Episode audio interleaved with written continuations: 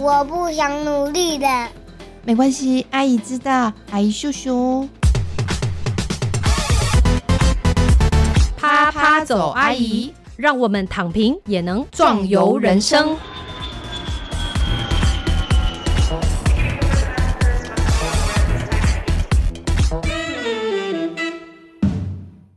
各位听众朋友，大家好，欢迎收听啪啪走阿姨。今天呢，哇，又到了我们这个小史奶爸的专题时间啦。跟小史奶爸录音时间都是在小孩睡着之后的夜深人静的时候。那今天呢，我们是盖棉被纯聊天哦，欢迎奶爸。嗨，大家好，我是小紫奶爸。哎，我们今天现在是窝在我们的床上录音，因为最近太冷了，而且今天小史奶爸做了一件。很厉害的事情哦！他今天呢放风去看了《阿凡达》，来讲一下观影心得。嗨，大家，今天我就是去看了《阿凡达》第二集。哎，好，然后在这边奉劝大家，各位爸爸妈妈，如果你想要放风的话，想要暂时忘记你的小孩的话，那就千万千万千万不要去看《阿凡达》第二集。为什么嘞？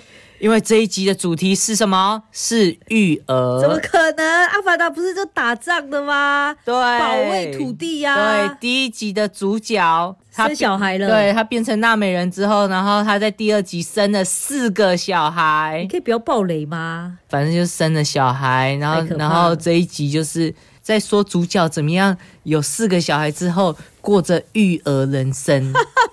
哦，所以从头到尾整整三小时要憋尿，憋尿过程当中不断的想起了开开和兔兔我的小孩，所以如果你想要忘记你的小孩，千万不要看《阿凡达》第二集，好吗？绝对不要去，劝退文就对了。对对。可是可是不可能啊，因为《阿凡达》这么精彩，就是因为它会飞来飞去啊，打仗啊，三 D 啊。那你看的是三 D 吗？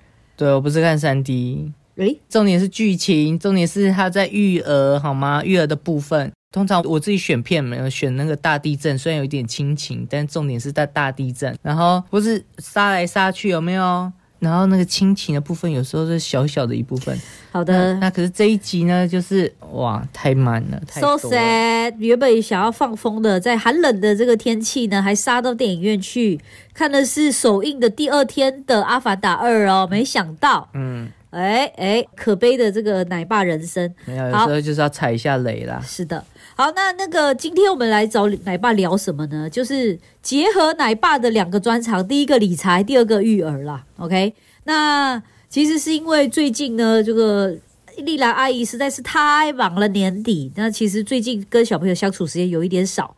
可是最近我有发现到，我们家的又展开了一个新的计划。你知道，随着小孩不断的长大。总是会有不一样的问题出现，然后呢，我发现小史奶爸其实一个比较累的地方是什么？就是你发现新的问题之后啊，你就要想办法解决它，就是你不能让那个那个问题留在那边，你知道？其实，其实我觉得是育儿就全职的那个，或者是主要照顾者最大的一个困扰，最大一个挑战吧。对对对，就是就是有新的问题你要去解决，就是其实跟我们工作一样啦，只不过我们现在对象是这个不按牌理出牌的小孩嘛，OK。但是我觉得我们家最近有做一件事情，我觉得还蛮不错的，就是呢，我们小朋友竟然开始记账了。哎，这件事情怎么发生的？开始理财了。哎，这件事情哦，就是之前就是我们小朋友都是要搭公车去上学嘛。哎，那原本都是免费，然后我也以为是免费。对。然后有一天坐在客运上的时候，那司机突然说小朋友要给钱的。嗯。可是我就说，哎，他们还没有满六岁啊。哎。然后，但是司机就说，因为。呃，我们的的老大开开，他也要坐一个位置。那你只要坐一个位置，就要算是小朋友的钱这样。然后后来我们才发现，哦，原来如果我们坐客运的话，它其实算位置的。可是如果我们是市区公车的公车，那是小朋友免费的。OK，就六岁以前是免费。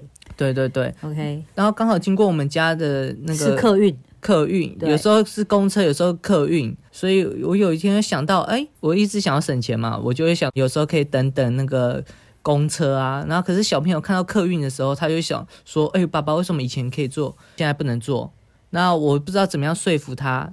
有一天突然被我想到，哎，我就跟他们讲说，因为搭客运我们要给钱，但是搭巴士我们不用给钱。对，那如果今天你去搭巴士不用给钱的话，那钱省下来，我带你去买东西，当做你们的零用钱，这样。你为什么要做这件事呢？就是他们才这么小，他们才没有到六岁，也没有到四岁。就是你想要做什么事呢？我其实只是想要给他们一点诱因，让他们能够去做。免费的巴士而已，OK。那但是意外的开启他们的理财人生，OK。所以他们可以理解就对了。他们一开始不能理解，他们根本就不知道钱是什么东西。是，所以我当天就带他们去超市，在那个商品的那个饼干架前面，然后告诉他们说：“现在请看下面有一些数字，那个就是他们的价钱。”哦，对，你看你们今天一个人存了八块钱。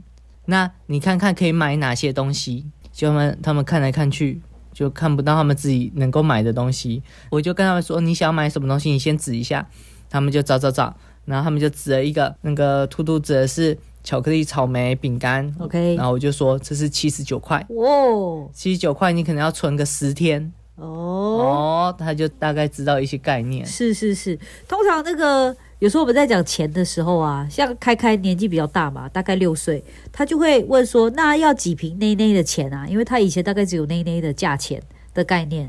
然后呢，我们就会说：“哦，大概是十天的内内，或者是五瓶内内的钱这样。”对他才有一个概念。可是一瓶内内多少钱，其实他不太懂。对对对，他就只能够用这些物质的东西类比啦。对对，所以他现在已经能够。清楚的知道，因为我们现在已经记账了大概一个月了嘛，哎，那所以他现在已经清楚的知道，哦，现在八块钱它的价值在哪里，然后七十块可以买到哪哪一些东西，八十块可以买到哪些东西，然后玩具的话，两百五十块的话，它要存多少天，然后大概价值在哪里？好，那我想要问一下，为什么你觉得这个这么小的年纪就要让他们知道这件事呢？我觉得。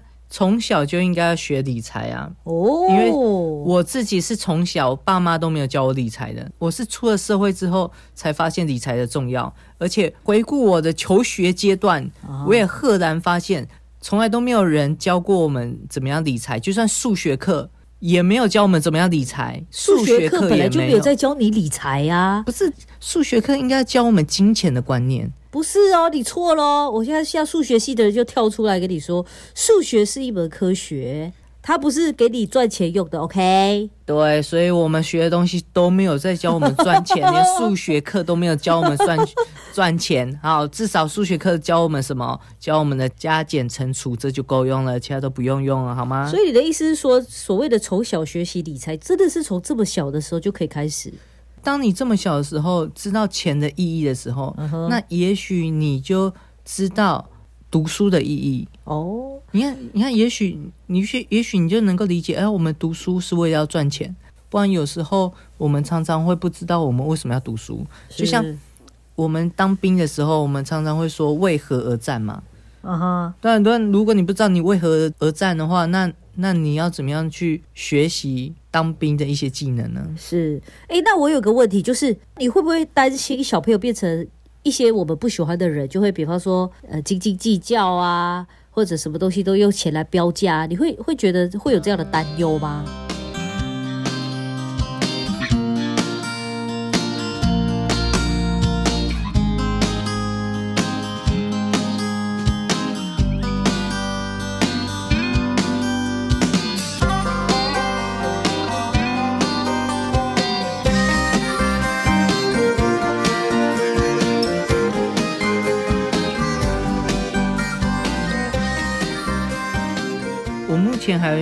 发现这样的情况哎，我常常遇到的情况是怎样？怎样？今天我们不小心坐到客运了，我们已经下定决心要投十六块，哎，我会把钱交给开开，嗯，然后叫他上车的时候跟司机说，儿童票两张，十六块，然后我们只坐两站投现，嗯，对，然后。有时候遇到那司机就说啊，不用了，小朋友不用给。哦，就是小确幸的时候。对，然后开开就还没有坐在椅子上，就大声说：“爸爸，我们今天省了十六块。”大家都听到了，这样。对啊，对，偶尔会有这样好事发生，然后他回来就跟我说：“爸爸，我今天超幸运的哦。”对，而且他也不会斤斤计较啊，他会怎么样？他会说：“爸爸，今天我们要走路回家，然后我们要存钱，我们要省钱。然后就算下雨天的话，他有时候会说：没关系，我们穿雨衣，我们穿雨鞋，然后我们还是走路回家。从他上幼儿园到我们回家的路上，大概走路要十五分钟，是对，然后。我觉得他为了存钱，他宁愿走路。我觉得培养了他他毅力呀、恒心啊，然后不放弃。是对，为了存钱这件事情，为了他的目标，然后他不放弃。我觉得这是存钱这件事情带给他的改变，然后带给他一种挑战和训练磨练。我觉得很棒。是，哎，我觉得你刚刚讲的是，你觉得你从小到大，你的父母都没有教你怎么样理财嘛？但他会给你零用钱。对不对？他会给你固定的钱，对，让你去想干嘛就干嘛，对不对？也不是想干嘛就干嘛哦，他是只做一件事情，就是要买吃的东西。OK，像我印象最深刻，就小学一年级的时候，我妈妈每天会给我五块钱。哦，哇，当时的五块呢？对，五块钱，我忘记大家可以买面包啊，吃的什么东西。可是我每次在学校门口的时候，我就花掉。因为刚好我念的学校的门口旁边就是一个小朋友的店，OK，也是以前的杂货店，是因为他开在学校门口旁边，所以都会卖一些贴纸啊、卡片啊，所以就花掉了。对我那时候印象最深刻，我我立刻每次进学校之前，我就会去买卡片，然后然后买了卡片就去学校跟同学换啊，然后跟同学看啊，所以那时候。印象最深刻就是我从来都不知道钱是什么，我只知道钱可以拿来买好玩的东西，这样是。但是现在你的做法其实有点不一样，我们不是给小朋友钱，对不对？我们是透过一个这样子一个做法，嗯，就是说是有选择的吧？就说，哎，你也可以去坐车啊，坐车就是投掉十六块，而且这十六块就是爸爸提供的十六块。对。可如果你今天做多一点努力，对不对？例如说，比如走路回家，或者是我们等一下。免费的公车，就是这是一种选择嘛？其实这就是不就是我们在花钱学习理财，学习哪一个钱要花，哪个钱不要花的一个决策的过程嘛？对，就是判断和考虑。你你可以选择累一点的时候，我们就直接搭车走啦。对，如果累的话，搭车走。那你那或者是你选择。靠自己的力量，然后把钱赚到这样。对啊，哎，我觉得这真的蛮有意义的，蛮有意思的。但因为呢，像我这样是从小到大都没有零用钱，嗯，反而我妈会觉得这是一种她教我们钱是很珍贵的一种做法。可是呢，你知道造成怎样吗？可是你就觉得钱太珍贵了。我对，所以就会变成对我的影响就是，我觉得钱太珍贵了，而且钱是很难取得的东西，太稀有了，太稀有。然后呢，不是这么容易可以拿得到的。于是我就会在后来有能力赚钱的时候，就拼命的赚钱，拼命的工作，因为我生怕。失去了工作跟赚钱的机会，就充满了匮乏感。没错，就是所以会后来演变成工作狂啊等等。所以后来就是当然知道长大之后要花非常多的力气去重新调整。所以我觉得这种也是一种不会理财之下的一种后果吧。而且这样的话，你很难花钱呢，很难啊。哦，所以我很难花钱。我我每一次花下去，我都会觉得不值得。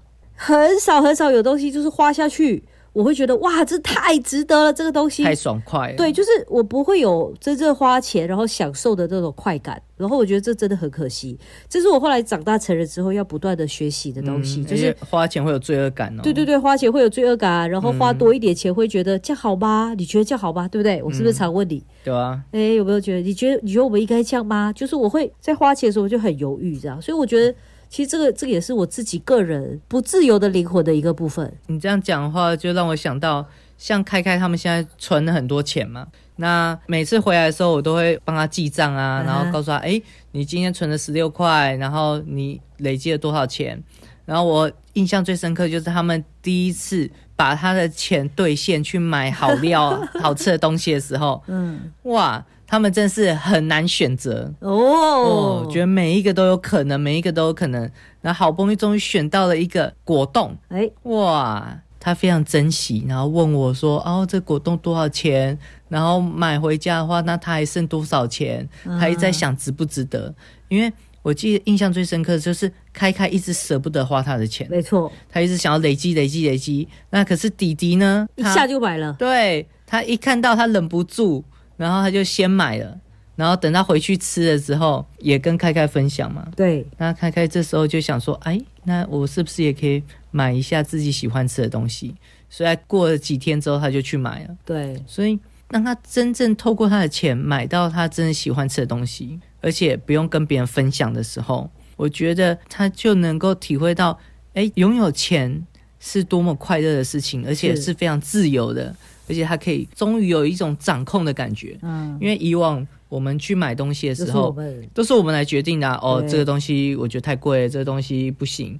可是因为今天是他的钱，所以他想要买任何东西，只要没超过他的钱都可以。所以我觉得那一瞬间，他体会到拥有钱就拥有一种自由的感觉。可是很多人会，比方说鼓励小朋友啊，就会。比方说，好，你做这件事情，我就给你钱，对不对？要做家事嘛？可能啊，对啊。那所以这个方法跟你的方法有什么不一样呢？我觉得做家事不应该给钱的，因为当你做家事给钱的话，就代表如果没有钱，他就不做了嘛。那如那如果没有钱不做的话，那扫地那他就不做了嘛。他就会说，哦，那你又不给我钱，他就开始用金钱来判断家事的话，那我们就遭殃了。所以应该是说，本来就应该做的事情，我们不应该用钱来衡量。对，就是你本来应该做的事情，就不应该用钱来鼓励他。像我们是小朋友，是会洗自己洗洗学校的碗，所以他洗碗是应该做，可是你却不会，就是说你洗碗我就给你五块十块，这样不是用这个方法。对，不是用这个方法，不然的话就变成他在家工作，他在家打工，那可是。他做的事情是原本他就应该要分摊的，对。那不然的话，他今天洗碗，然后我给他钱，那我帮他洗碗，他要不要给我钱？好啦好啦，那这样算不完嘛？这样算不完嘛？OK，好，所以呢，今天呢，跟大家分享就是小史奶爸最近一个月跟孩子们在家里实施的这个理财，从小就要开始的具体做法。那当然，每个人的家庭环境不一样，也许你可以。在生活中找到比较符合你们家风格的一些可以理财的方式，最主要其实就是让他们在有选项的情况之下可以去做选择。那这个东西可以用不同的方式把它转换成钱，钱存下来之后才是赚到的钱，是不是这样？好，经过这样的训练的时候，我觉得小孩对金钱的概念。他就会具体了起来，对不对？对，就具体了起来，就知道钱的价值在哪里。不然的话，我觉得平常我们就说：“哎呀，你看爸爸早出晚归，工作这么辛苦。”我觉得小朋友其实感觉不到的，因为他就是不知道你在那边干嘛。对，可是当他自己去追公车的时候，为了就是那个免费的公车的时候，我想他应该能够体会。赚钱就跟追公车一样，是很辛苦。是，或者就是他现在就是，你看在雨天之中，那天他们走路回来，裤管都湿了的时候，我就觉得哇，我就说哇，好辛苦啊。然后开开还说不会啦，不会辛苦啦，这样我们可以省十六块哎。的时候，我就觉得哇，这真的很棒对他眼睛都发亮了，为那十六块。好，OK。那今天就把这个好方法介绍给各位听众朋友。那最近呢，实在是天气非常的冷，希望大家呢都能够早上顺利的爬起来送小孩去上学。那我们今天非常谢谢小史奶爸好方法，谢谢，不客气，谢谢大家，我们一起努力存钱哦，拜拜。